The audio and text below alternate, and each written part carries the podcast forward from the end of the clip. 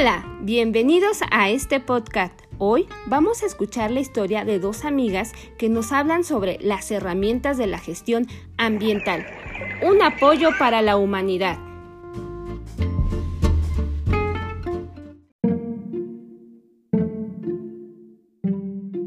Sofía y Mariana son dos amigas que estudian la licenciatura en Ingeniería Ambiental y su maestro les dejó investigar acerca de las empresas sustentables.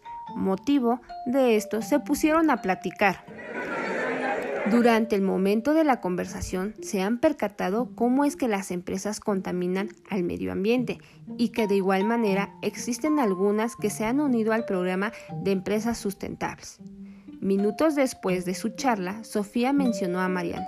Mariana, deberíamos ir a visitar a don Joaquín, quien trabaja en una empresa sustentable, y él nos puede dar información sobre las estrategias de sustentabilidad que se utilizan. A lo que Mariana respondió.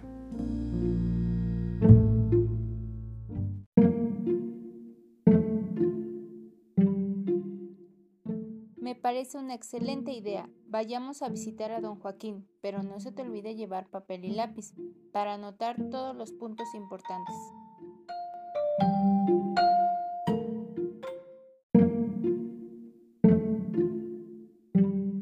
Al llegar con don Joaquín, Sofía y Mariana saludaron. Buenas tardes, don Joaquín. Mariana inició con la charla.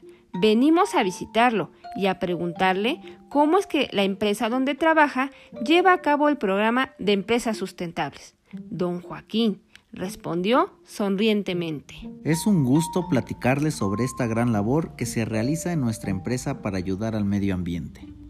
A lo que Sofía preguntó, ¿cuáles son las herramientas de gestión ambiental que se utilizan en su empresa? Don Joaquín respondió. Existen diversas herramientas e instrumentos para la gestión, para conseguir el máximo cuidado ambiental en las actividades y en el entorno, apoyándose de tres pilares fundamentales que son la prevención del riesgo ambiental, que consiste en implementar una política ambiental de códigos y prácticas fundamentadas en la sensibilización del personal sobre el uso eficiente de los recursos naturales, para ver un impacto positivo.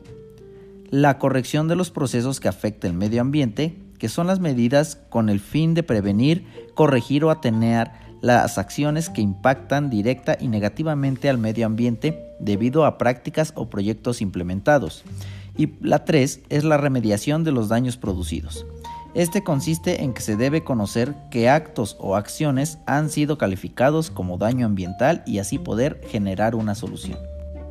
Muchas gracias, don Joaquín, respondió Sofía, quien al mismo tiempo Preguntó, don Joaquín, también quisiera saber cuál es el objetivo de las herramientas de la gestión ambiental. Don Joaquín volvió a responder. Mira, Sofía, los objetivos de las herramientas de la gestión ambiental son conocer la problemática actual en materia de medio ambiente a nivel general y específica, identificar los diferentes tipos de contaminación ambiental que existen, así como la legislación aplicable, identificar los principales residuos en la empresa y las actuaciones necesarias para poder llevar a cabo una gestión sostenible y por último, conocer las características fundamentales de los sistemas de gestión ambiental e integración con otros sistemas de gestión.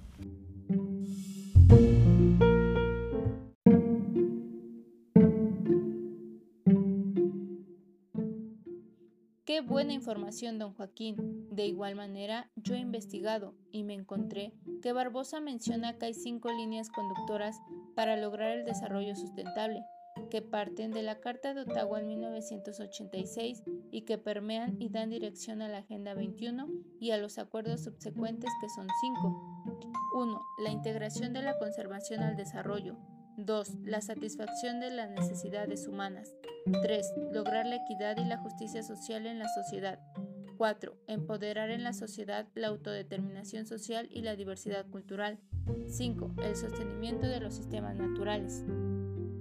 A pesar de estos avances, aún persisten situaciones de carácter urgente que resolver, cuyas manifestaciones negativas son bastante palpables incluyendo la pobreza, la desigualdad económica, la exclusión social, el impacto de enfermedades infectocontagiosas consideradas como emergentes, así como el consumo de recursos excesivos por las sociedades desarrolladas que contribuyen grandemente a la manifestación del cambio climático, deterioro de los sistemas naturales y su biodiversidad, así como la presencia de una heterogénea contaminación, efectos que son barreras reales a un mayor desarrollo económico y prosperidad en el marco del desarrollo sustentable.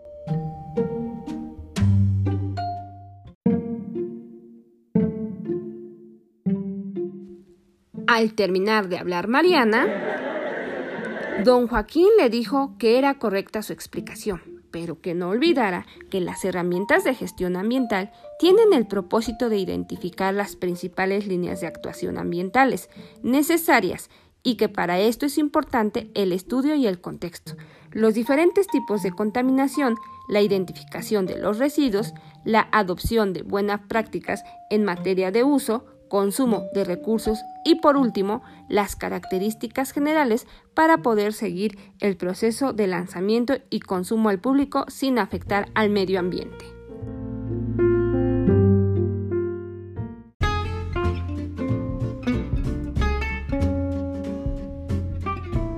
Espero que hayas disfrutado de esta historia. Hasta pronto.